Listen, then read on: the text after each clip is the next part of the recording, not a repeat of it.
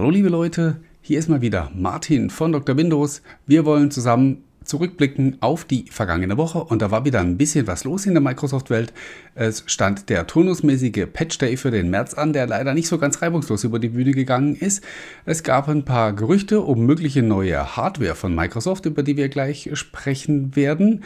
Ähm, dann gibt es auch was Neues aus der Ecke, wie Microsoft mit Feedback umgeht. Und last but not least gibt es eine ganze Menge ähm, aus dem Bereich Gaming und Xbox.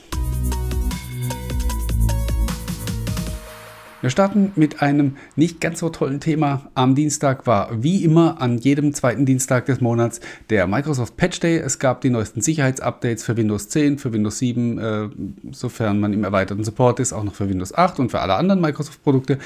Für Windows 10 gab es kumulative Updates, neue. Und ähm, die haben leider zu einem Problem geführt. Viele Nutzer, die anschließend versucht haben zu drucken, haben einen Bluescreen gesehen stattdessen. Und äh, Microsoft hat diese Patches ganz schnell zurückgezogen, also noch am Dienstagabend, hat aber im Laufe des Mittwochs schon wieder damit begonnen, die zu verteilen.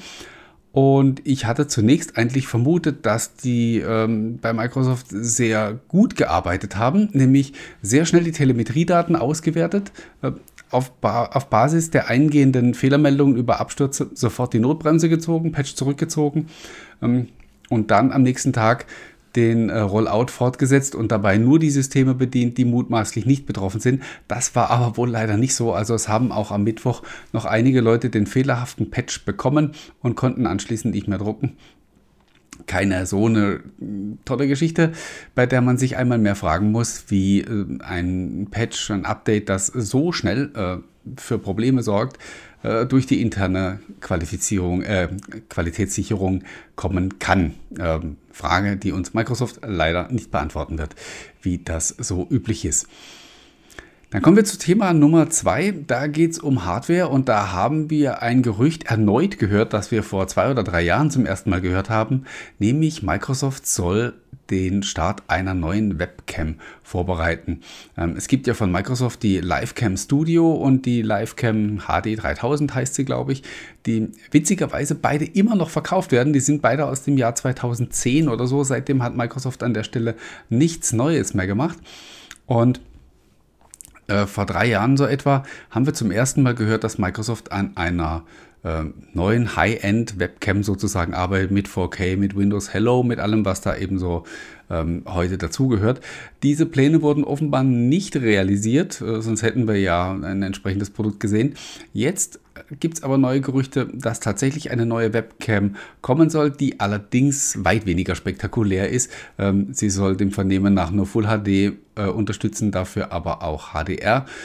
Ähm, ich gehe davon aus, dass Microsoft an der Stelle, sollten die Gerüchte wahr sein, einfach versucht, seinen Teil dazu beizutragen, ähm, die Knappheit an Webcams zu beseitigen. Es ist ja, die sind ja seit letztem Jahr und den letzten zwölf Monaten sehr stark gefragt. Als die Corona-Pandemie ausbrach, war es teilweise unmöglich, irgendwo eine Webcam zu bekommen, waren überall ausverkauft.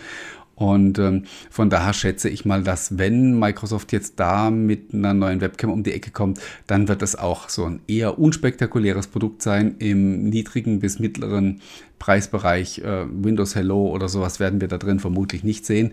Aber äh, alles Spekulation, warten wir ab. Im April wird es ein Hardware-Event geben. Das ist so gut wie sicher. Ähm, offiziell angekündigt ist es natürlich nicht, aber davon gehen wir ganz fest aus. Und auf diesem Hardware-Event werden wir dann mutmaßlich das Surface Laptop 4 oder 3 Plus for Business oder wie auch immer Sie es nennen werden, äh, zu sehen bekommen. Also die unveränderte äußerliche Form des Surface Laptop mit neuen Innereien sprich mit neuen Intel und AMD Prozessoren. Und last but not least sind auch noch neue Audioprodukte auf diesem Event zu erwarten. Ich hörte, dass die Surface Headphones dann in der dritten Generation aufgelegt werden. Vermutlich werden die auch wieder so aussehen wie die erste und zweite, aber eben technisch entsprechend aktualisiert. Nächstes Thema, über das wir reden, bevor wir dann zur äh, großen Gaming-Show kommen, sozusagen in dieser Woche, ist das Thema Feedback.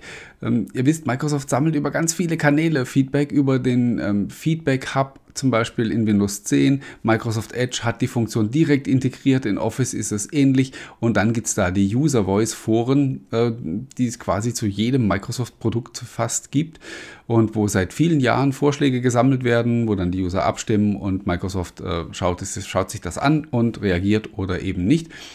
Und die User Voice Foren sind der Part, der verschwinden wird im Laufe des Jahres. Einige sind schon abgeschaltet, viele weitere werden folgen.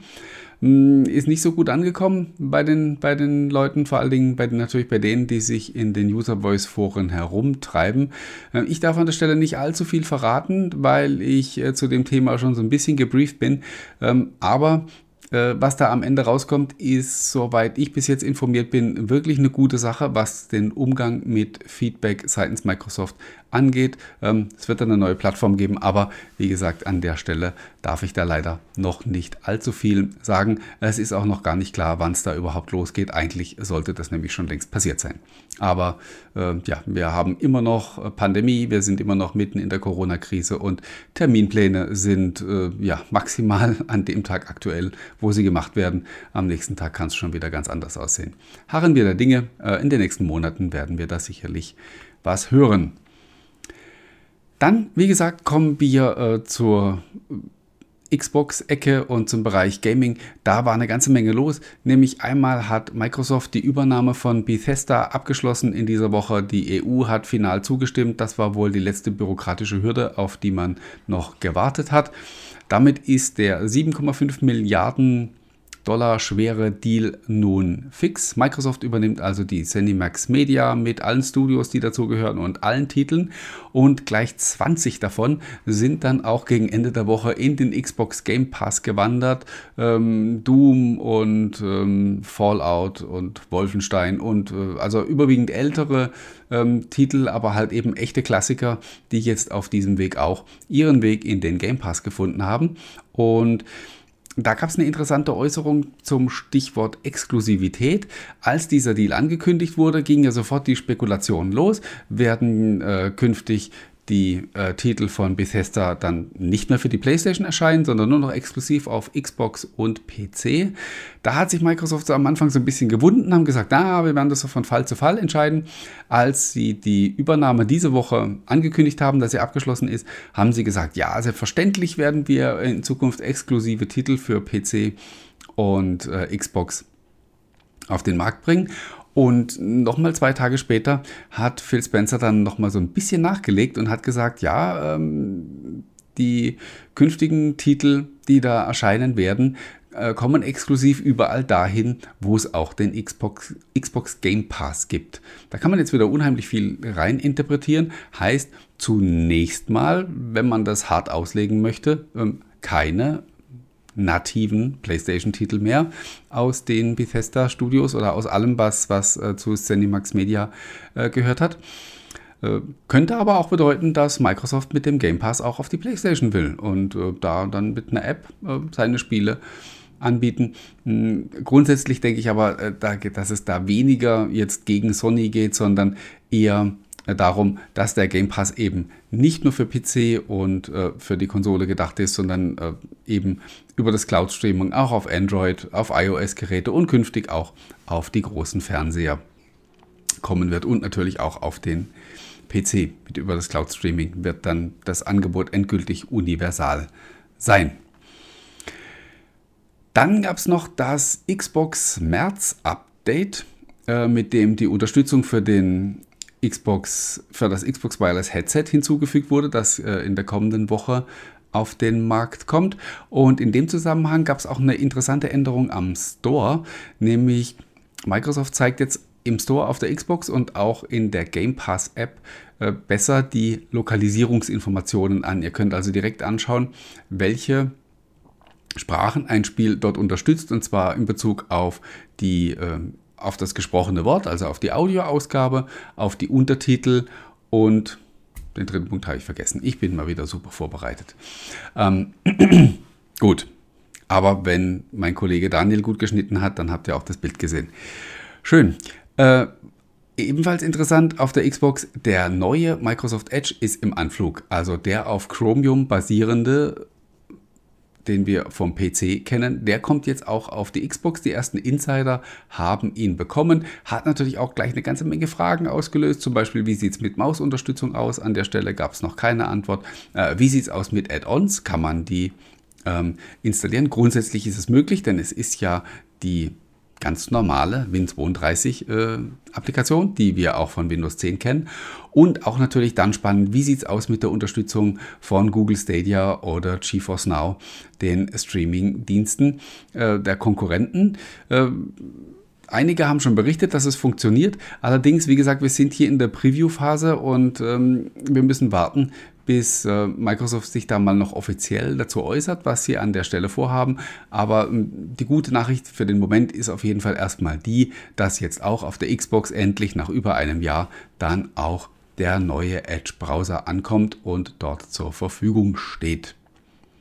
Ich blinzel noch mal rüber auf meinen Spickzettel. Ich glaube, ich habe nichts vergessen. Doch, einen, einen Punkt sehe ich da noch. Nämlich, wenn ihr eine Xbox Series X oder S habt und ihr hattet eventuell in den vergangenen Monaten mit Verbindungsabbrüchen äh, mit dem Controller zu kämpfen, dann ist die Wahrscheinlichkeit hoch, dass das in Zukunft nicht mehr passiert, denn mit dem März-Update hat Microsoft hier einen Bugfix ausgeliefert, der diese Verbindungsprobleme beheben sollte. Betroffen sind hier die neuen Xbox Wireless Controller in Verbindung mit den neuen Konsolen. Wenn ihr einen Elite-Controller oder dergleichen habt oder e-, eben einfach einen der älteren Generation, die hatten das Problem auf den neuen Konsolen nicht. Aber wie gesagt, es sollte Vergangenheit sein. Vergangenheit ist damit auch äh, die vergangene Woche und dieser Wochenrückblick. Ich bedanke mich einmal mehr bei euch fürs Zuschauen oder Zuhören, ganz, äh, ganz davon abhängig, auf welchem Kanal ihr zugeschaut habt oder zugehört. Ähm, ich wünsche euch eine tolle Woche, sag euch wie immer, bleibt, bleibt gesund, passt auf euch auf und wir hören uns dann in der nächsten Woche wieder. Sehen werden wir uns nicht, denn ich bin in der kommenden Woche unterwegs, werde keine Kamera dabei haben, aber ich werde versuchen, zum Wochenende hin dann den Rückblick wenigstens als Podcast aufzunehmen. Bis dahin, macht's gut und bye bye.